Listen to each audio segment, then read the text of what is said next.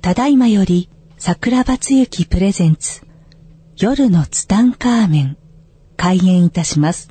なお、この番組は、アホになってください。笑ってください。大爆笑してください。アホと素直と行動力が世界を救う。夜のツタンカーメン、開演です。はい、皆さんこんばんこは。んばんは今週もやってまいりました、夜のツタンカーメン75億光年に一人の一代桜庭つゆきと、アシスタントのギャオでございます。今週もどうぞよろしくお願いします。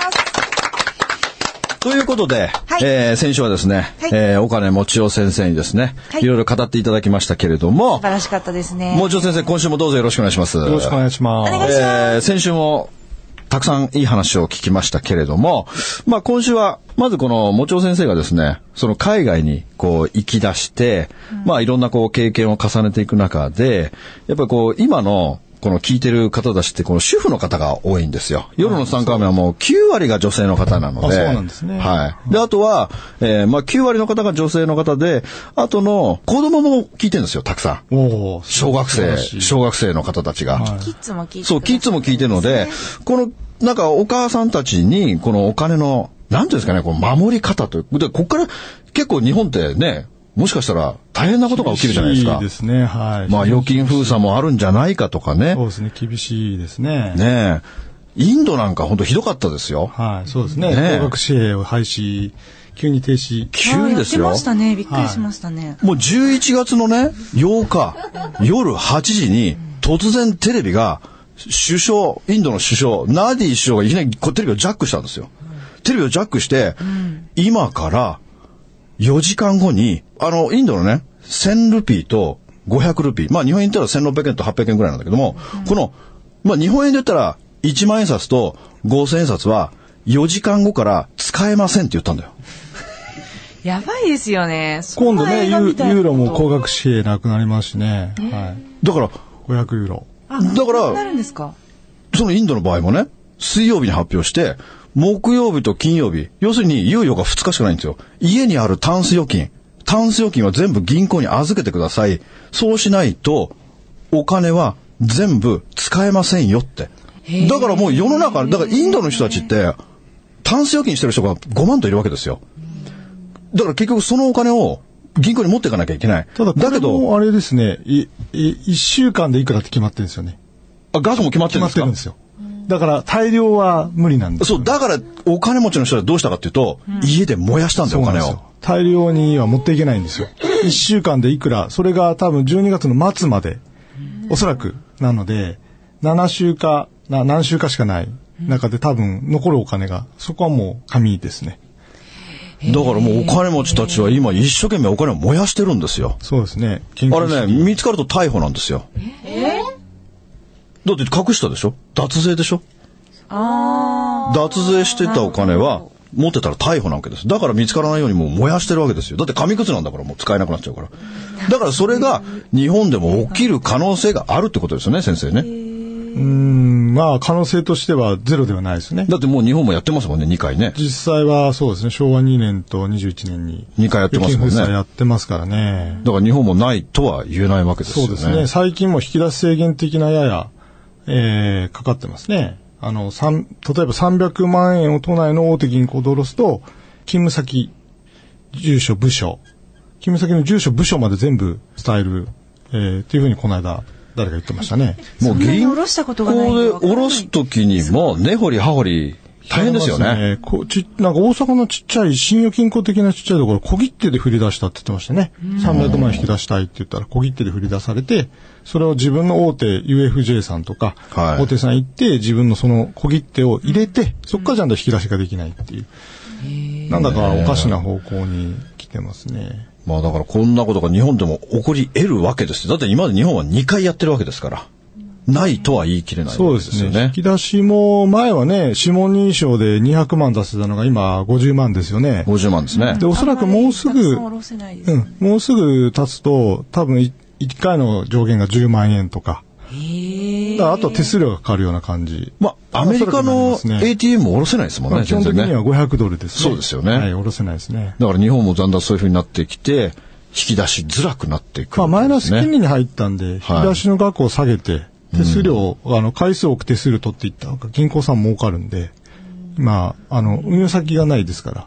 だって銀行なんか、最近、あのー時間外だと、ATM に入金した時に手数料取られますよ取られますねあれ意味不明ですよ。え、預ける時もですか預ける時にお金取られるんだよ。へえ。シ自分の口座に ATM からお金入れて手数料取られるって意味不明じゃないですか。そうョでッキングですね。だから日本はえー国民にお金を預けなさいというふうに、えー、すり込んできた。はい。すり込んできたんで、みんなお金を預けるんで、はい。本当は銀行のお金を貸してあげてるんですね、我々だは。からその部分誰も気がついてないってことですよねそう。気づ気づいてない。貸してあげてるのにかかわらず、営業時間外にわざわざ行ってお金入れて貸してあげたのに、手数料を取られてるっていう、 そこに何の疑問もない国民が意味がちょっと不明っては不明なんですけど、日で本も人はみん優なそうしいですからはいいね。や、洗脳されてるというか、もうそういう教育ですよね。うんでも貯金しなさいって言われて育ってきてますからね。そうなんですよね。で、それは我々国民そうやって貯金をしてきた。だから膨大な量のお金がある。膨大な量のお金があるから国債が発行できて、借金がこんなになっちゃったっていうのは、はい。基本的にはまあ、そういう仕組みですそういう仕もん組みねで。すね。だから日本でも、こう、タンス預金の方たちが、もう何十兆円ってあるわけですよね、まあタ今ンス預金がね。はい。マイナンバー始まったんで、ものすごく増えてる。そうですよね。増えてるだって言いますね。はい。から結局これも日本も突然ですよ。今日夜8時に突然、安倍さんがテレビに出て、今日の12時で1万円札と5千円札は使えなくなりますと。だから家にあるタンス預金は全て銀行に入れてくださいと。で、その時ももう金額が決まってるわけですよね。入れられる金額がね。まあそういう、インドの時は、インドはそう、決まってるみたいですね。金額は。だからそんなことが日本でも起き得るわけですよ。だからお金持ちの人は大変だってことですよね。まあそうですね。お金持ってて、単子預金してる人。ね、単子預金ある人は大変ですよね。そうですね。だからみんな結構今金が売れてるんですよね。そうですね。金は、そうですね。今、だいぶ今年の初めから比べたらだいぶ上がりましたね。うん。20、30%ぐらい上がったかなと思うんですけど。はい。 30%。だからこう、ツタンカーメン聞いてる大富豪の方も金を買うか、もしくは金の鉱山の会社の株を買うとかね。まあいいかもしれないですね。だから金の鉱山の株いいですよ。不幸の方は一 応、なんでプロデューサーそんな馬鹿にしてる んですかだそれじゃまるで、ツタンカーメンのリスナーの方が大富豪がいないみたいな。皆さん、ツタンカーメン聞くぐらいですから大富豪ですよ、皆さん。でも金はね、1オンス、今年の初めに1000ド、1オンスで1000ドル、あのーだったら、だいたい今、えー、1300、1400までは行ってないですけど、はいそれぐらい上がってるんで、せ1000ドルぐらいだったら1350とか、って言ったらだいぶ上がってますよね。はもうだから買っといた方がいいんですかね。い。もう、まあまあ、僕がおすすめするのはやっぱ金の鉱山の株がいいですよ。ぜひ買いましょう。僕に聞いてくれたら銘柄教えます。 はい。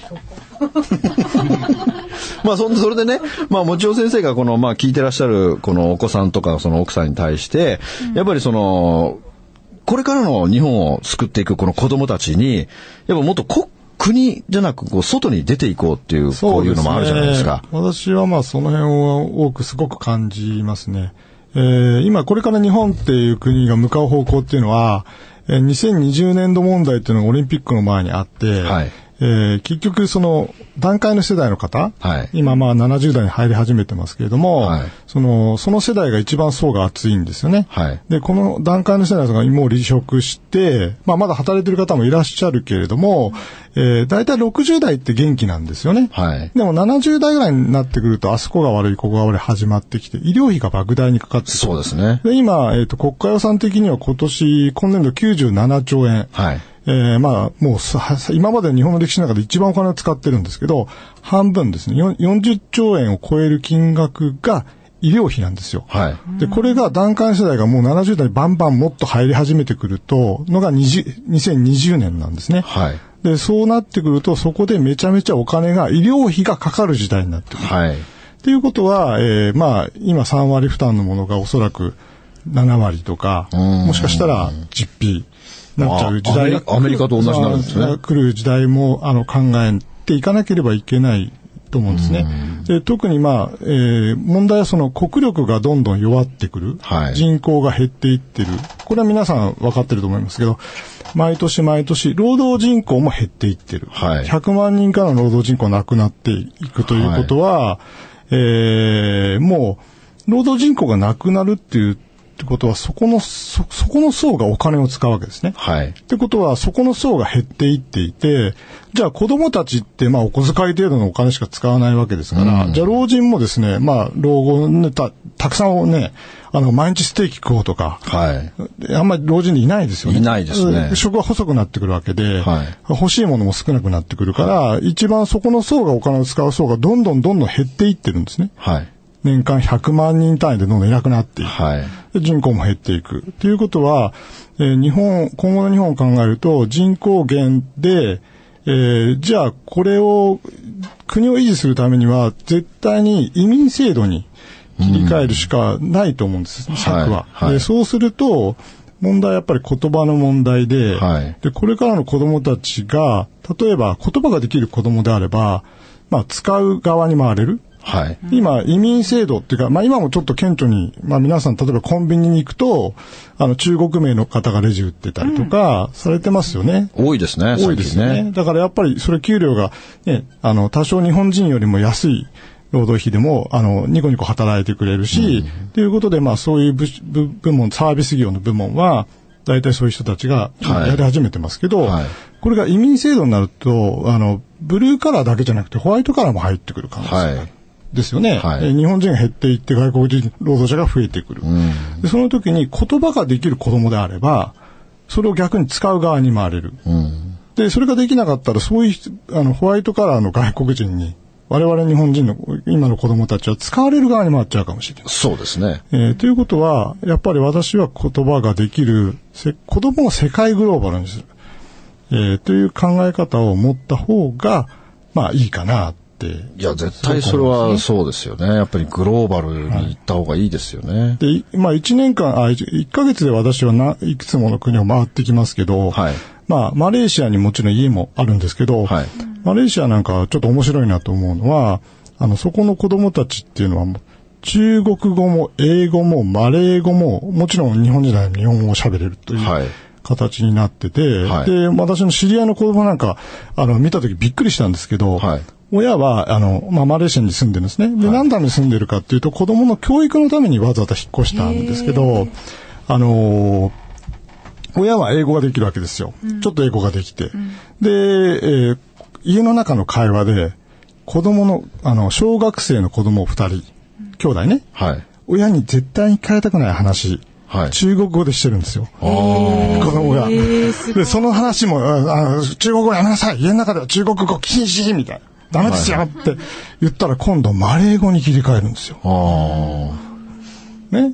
あ。もう子供が早いですよ、語学。早い、すごい早いで一すね。緒ねに各国語を使い分けて、で、そこの親もビジネスマンなんで、知り合いなんですけど、ビジネス会社2つぐらい持ってやってる人なんですけど、えーマレー語ができるっていうことは、インドネシはアがい人口が2億人いるんですね。えー、今そあ、ういう2億人いるんですか。はい。で、そこ行けるんですよ。ああ。インドネシアはまあもちろんこれから伸びる国でもあると思うので、はいでそこのビジネスで行けますよね。はい。で中国って言っても、あの、普通、あの、北京語っていうか、まあ、標準ですね。はいえーそこだけじゃなくて、マレーシアの場合は、福建も広東語も覚えてしまうんですね。すごい不思議な国なんですけど、ちょっとそこも網羅できてしまうし、しかも、あの、英語ですよね。えー英語も標準的に、大体どこに行ってもマレーシアだったら英語が通じるんで。そうですね、通じますね。通じるんで、英語も覚えてしまうので、で、そして日本人の子供であれば日本語ですよね。はいまあ、かなりビジネス的には、あすの、ごいやですね安い、まあ、ちもちろん学校なんかも安いですからね。生活費も安いから、あすあの、うちの近所なんかもね、あの、住んでる近所なんかも、あの、ブキビンタンっていうところが、まあ、歩いていけるところがあるんですけども、はいえーそこに最近ですね、えー伊勢丹が、あの、できまし、オープンしまして、はいでそこの地下の食品街は、は下手すれば本当その辺の地下、あの、デパ地下負けますよ。えーっていうぐらいすごい、もうクオリティが高いクオでリすティねが。高い、意外と高いですね。だからああいうの見た時にやっぱりもっと日本人増えてくるかなとも思い思いますし、まあ、まあ一つのね、別にひいきしてるわけじゃないけど、一つそういうところも、あの、あったりするんで。私の友達、旦那さんの転勤でマレーシア行きますね、1月から。はいはい行ってみたら面白いと思います。だってもうマレーシアはリタイアメントプログラムでずっと1位のそ国うでですすよね。ね。まあ、いいあの、そうですね。移住したい国ナンバーワナン。ンバーワンですもんね。気候が非常にいいので、暖かい。はい。例えば夏時期なんか日本はすごいジメジメして暑いですよね。で、このまま、まあ、例えば香港に飛びました。もっとジメジメしてると。台湾行きました。同じようにジメジメしてる。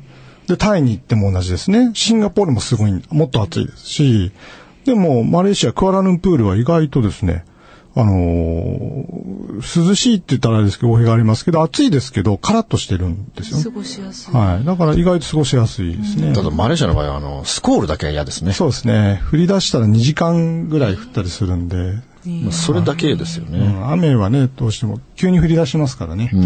そこだけはちょっとね。えーはい。マレーシアのイメージ変わりました。はい。でも、ウーバーとか走ってるから雨降ってきたら、私なんかすぐウーバー呼んで、携帯で。はい。あの、ウーバー、ウーバー、どれ選びますかウーバーって ?4 種類ぐらい。いいや、ふ普通の、普通のっても一番、一あ番の、左画面で言うと左のやつですね。ちょっとウーバーがわかんない人いますよ。あ、ウーバーってあのー配信ですね。えっ、とですね。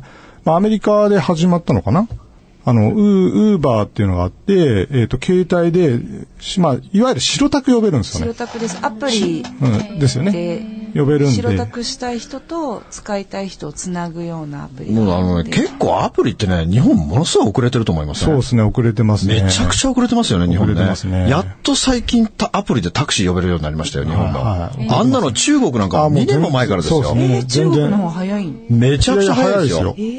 それマレーシアももう、シンガポールももう、まもう本当に2、3年前ですよね。もう、あウのーバーやっできてるもあんまり走ってないあ、です、ウーバーは認められてないから、走ってないです。まあ、日本は本当その辺めちゃくちゃ遅れて、ね。ね、プロデューサーが調べてくれたんですけど、すごい可愛いの出てきちゃってね。あの、本当ね、中国なんか本当にその辺最先端ですよ、あそうのですね。国。中国はね、本当で、電気、あの、行くと、あの、自転車すごいですよね。電気自い転車。や、もう半端ないですよ。走ってますよね半端ないですよ。やっぱりね、あの、日本は負けてますね。負けてる、本当に負けてる。で、中国なんかね、そのアプリでね、もう、すぐ移動したい時とか、あの、チップ入れるんですよ。もう10元払う、20元払う、30元払うとかやると、もうすっ飛んできますよ、もう。あ、そう、私ももそううだ吹っった。飛んでくるよ。なんかね、すだごいから絶対日本もそういうのやればいいのにね。そうでですね2年、2年か3年前からずっと思ってて、やっと最近アプリ入ったよね。やっぱ日本の場合は多分利権とか絡んであ利権でて、すよねタクシーの業界で、おそらくそこから利権を誰かが取ってるんですよね。おそらく。だからそこに、やっぱり、あの、解禁してしまうと、その利権を食ってる人たちが食えなくなるんで、ああ、そうですね。はいポッケないないできなくなってしまうんでしょうね、おそらくね。えーまあだからなかなか解日本のタクシーは無禁。線ですよ、まだ。はい。 まあアメリカではね、ウーバーができたんで、あの、イイエローキャブって、あの、ロサンゼルスなんかでもいる黄色いタクシー、あれは今年破綻しましたね。やっウぱりそうーなバーんだができたんで、はい、終わりましたね。全然安いんですよ。私もロスで乗りました。価格が3分の1以下じゃないすかごい安かったな。です場所によりますけど、安いんですよね、ウーバーは。はい。安い。まあそんなもちろ先生が今こういろんな世界各国にこういろいろな住みながらまあ仕事をなさってる中で、はいまあもちろ先生の好きな国ってどこなんですかここはいいなっていうのまはあどこなんですか、個人的にはやっぱアリフォルあの、アメリカのカリフォルニア。あ、カリフォルニアやがいっいでぱすあの、か青い空と気候と、これ最高ですね。ディズニーランドえーディズニーランド は、あまり行くことはないんですけど、まあ、まあ山も行きますし、海も行くんで、もうカリフォルニアがカ最リフ高ォルなんですニアね。が、まあ、好きですね。はい、じゃあアメリカの経済とかどうですか今。あの、実際日本ではね、悪い悪いって言われてますけど現状行ってみると、そんなに悪くないですね。うんうん、むしろ良くなってる感じはしますけど、ただ、まあ、これも日本に似てますけど、上と下の分かれ方がすごいですね。貧富の差はい、貧富の差がすごい。景気自体はそんなに悪くないです。はい、むしろいいかなっていう気がしますね。はい。まあ、場所によります。地域と場所によりますけど。まあもちろ先生なんかもう随分昔からもう絶対トランプってずっと言ってましたもんね。そうですね。トランプもね、あのー今年入っておそらくトランプだよって周りにもあは話したりもしてましたけど、まあそしたらちょっと世の中変わるから面白いなっていうのもはいあったりして、トランプって言ってたんですけどい。ね。でもやっぱそれは、もちお先生のこの票が動いたっていうのもありますよね、やっぱ ね。もちお表がね。もちお票がこう。もちろんそこもなんて言いたいですけどね。だからこうそうトランプになったことによって、こう、なんか、弊害、メリット、デメリットとかなんかあるん日ですか本は自立する国になるかもしれないからいいんじゃないですか、もう僕なんかね、本当あの、TPP とかも絶対に入ってきてほしくないですよね。。そうですすね。ままあだからトランプがね、TPP やらないって言ってるからすごく良かったですけど。あ、日本はしごを外されちゃった感じですからね。ねまあ、ただね、法案通すのかって感じですね。え通るんですあかの、なんか、うん通すような匂いがしますけど、通らないでしょまあどうなるかね、蓋開けてみないとわからないですけど、まあ、ちょう、ちょうどね、これを、まあ、収録してる今の段階で、あの、ちょうど今日ですよ。今日に、あの、トランプに安倍首相がこう、あそう挨でしたね拶っていうのがまさしくあそう今日ですよ早。かったですだねからそんなのニュースでやってましたね。ねえ、だからそこで何をお願いするのか、お願いされるのかっていうね。ちょっと前にね、行った時にヒラリーさんしか会わないで、トランプに会わないで帰ってきてますからね。ちょっと行くのも立場的にどうなのかっていう感じもするんでしょうね。人脈も全然ないみたいでね、日本側はトランそプうと。なんですねとトランプは政治やってないじゃないですか。卒業ビジネスマンですからね。ビジネスマンだから、うん、あの、不動産の関係で事業やってますんで、誰も政治の関係では繋がってないっていう日本側でね、はい、ありますね。だから彼はビジネスマンなので、その税制とかも半端ないですね。ね、変わってきますよね。はい。これもまあね、あんまり大きな、あの、話は出てきてないですけど、えー彼は所得税すら払ってないですからね。うん。 18年間所得税払ってないですから。すごいですよね。はい。でもそれは合法ですもんね。合法ですね。でもプロフェッショナルですからね。私はそのか、彼の会社が登記してやる場所、はい。えーもう全部知ってます。ああ。完全に租税回避してますね。だからオバマさんと反対なので、個人的には超面白い。彼がやると面白い。けれども、多分世界は混乱しますね。世界は混乱するけど、もしかしたらもう新しい時代に突入していかなければいけないから、まあ彼がもしやるんであれば、あの、みんながやっぱりその覚悟というか、自己責任、自分で自分を守りながらやっていく時代に入った。あの、誰かが守ってくれるとか、どうしてくれるっていう時代ではもうないっていうことですね。それはすごく感じますね。アメリカなんかも、こう、もしかしたら来年1月あたりに、こう、預金封鎖あるんじゃないかとか言われて、その辺ってどうお考えなんですか、まあ、うんいろんな説ありますけど、あの、実際には、まあ、アメリカ自体は、あの、結局、他国の資源を抑えてやってきてますよね。はい。で、じゃあカナダに資源が、えーあって、えー南米に資源があって、アメリカに資源がないってことはないので、はいそこを掘れば、いくらでもアメリカ、んあの、要するにセーブしてる部分があると思うので、あとは軍事力がやっぱりある。喧嘩が強い国はイコール、やっぱり国力も強いので、んまあアメリカがどうかなるかって言ったら、私はそこには疑問を感じますけどね。はい。ただまあ、本当に先のことは全然わからないので、もう読めないですよね。はいえ、もちお先生についていきましょうよ。ねえこの後、あの、パスタ行くみたいですけど、ついてきますそういう店が混むっていう。この巷の噂では、もうドルが廃止になって、まあアメリカ、カナダ、メキシコ、この3カ国で共同通貨アメロっていうので、もうすってあるとかそういう話もありますけども、どうでしょうね。トランプになったら今度、自由、逆に自由貿易も廃止するって言ってるぐらいだから、はい共通通貨っていうのはちょっとありえない気もしますけどね。うんまあ、その辺もちょっと私も、よくアメロっていうのね、あの、少し前に話が出てたりしましたけど、どうでしょうね。今、基軸通貨、まあ、ドル以外に基軸になる通貨っていうのは、ちょっと考えられないので、はい。まあ、人民元がね、はいえーまあ、将来的になる可能性もゼロではないかもしれないし。ねえそう言いますよねでわわかんまあユーロはもうちょっともう難しい。完全にもう難しいユーロ失敗してやってるんで、ちょっと難しいと思いますけど。はい。仮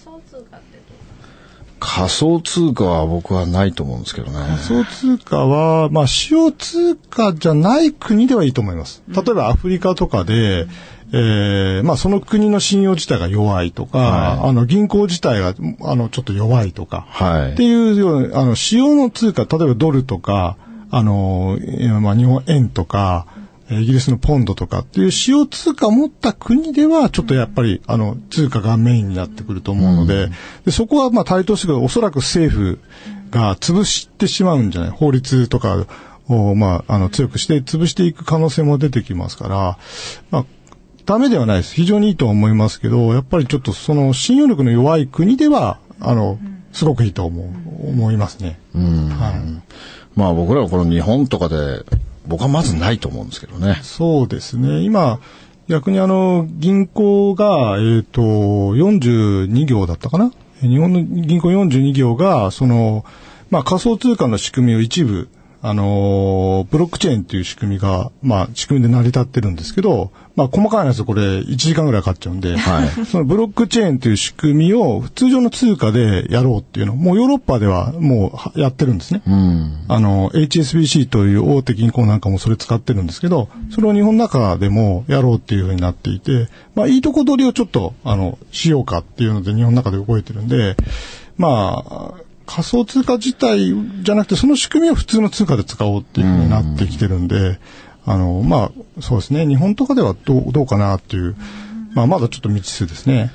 まあ、ということでですね、まあ、時間もあっという間に過ぎていきましたけれども、はいまあ、最後にですね、これやっぱり僕たちの自分のお金というのは自分たちで守っていかなければいけない。そしてその、守り方がみんなわからない。そして、えーこの政府のやってることと、っていうのも、えーなかなか信用できない中、はいやっぱこれからみんな勉強していくべきだと思うんですよ、そうですね僕は。そんなはいそんな中で、こう、もちお先生が、この本読んだ方がいいよっていう本なんかありますかおすすめ聞きたいですね。本ですかはい。まあ、個人的には、あの今、あの、藤巻さんっていう方がいてですね、はいえーその方が、あの今、政治家はいまでなって、日本の内部から金融、金融の部分で訴えかけてたんですけど、はいやっぱ中なかなか変わらないので、はいまあ、もともとモルガンの、あのディーラーで伝説の、あの、方だって言われてるんですけど、その方が結構本を書かれています。はい。えーふ藤巻健二さん、はいえー書かれてるんで、まあその方の本なんかは結構私は理にかなったっていうか数字からも理論からも合ってることを言ってるような気がしますけど、なんかタイトルとか、タイトルは、そうそうそうそう、藤巻に聞けとかって、よくあの、連載、最近はあの、ドルを買えとか、国家を破綻するとか、この辺を読むといいですかそうね、でじゃすね藤巻健。は武い史さん。ああ、そうですね。あたふそうですね。藤巻武史さん。たけしさん。はい。あ。じゃあ、藤巻さんの、ぜひね、えー本を読んで、えー自分のお金を自分で守っていくということをね、ぜひしてほしいなと思いますあね。分散された方がいいそうですね、分散ですよねむし。ろもう今はグローバルにね、えー世界もあの自分のお金を気軽に外にも出せる時代に入ってきてるんで、はい。日本一辺倒じゃなくて、やっぱ通貨、国も分散できれば、それに越したことはないし、そこに対して自分の子供たちも、はい。世界で対応できるように言葉とか、そうですねあいろんなのができるようになっていくと、まあ、5年後、10年後、15 20年後、はい。あのーまあ、自分たちの代わりに子供が分かっていって、いってくれればもう最高にいいあれになると思うので。そうですねはい。はい。ということでね、え2週にわたり、はいお金もちお先生に、えーいただき、えもちおこう先来生ていただきましてね。やばいでえーまた機会がありましたら、ぜひ遊びに来てください。ということで、えー今週も終わりたいと思います。皆さんどうもありがとうございました。ありがとうございました。この番組の提供は、自由が丘パワーストーン天然石、アメリの提供でお送りしました。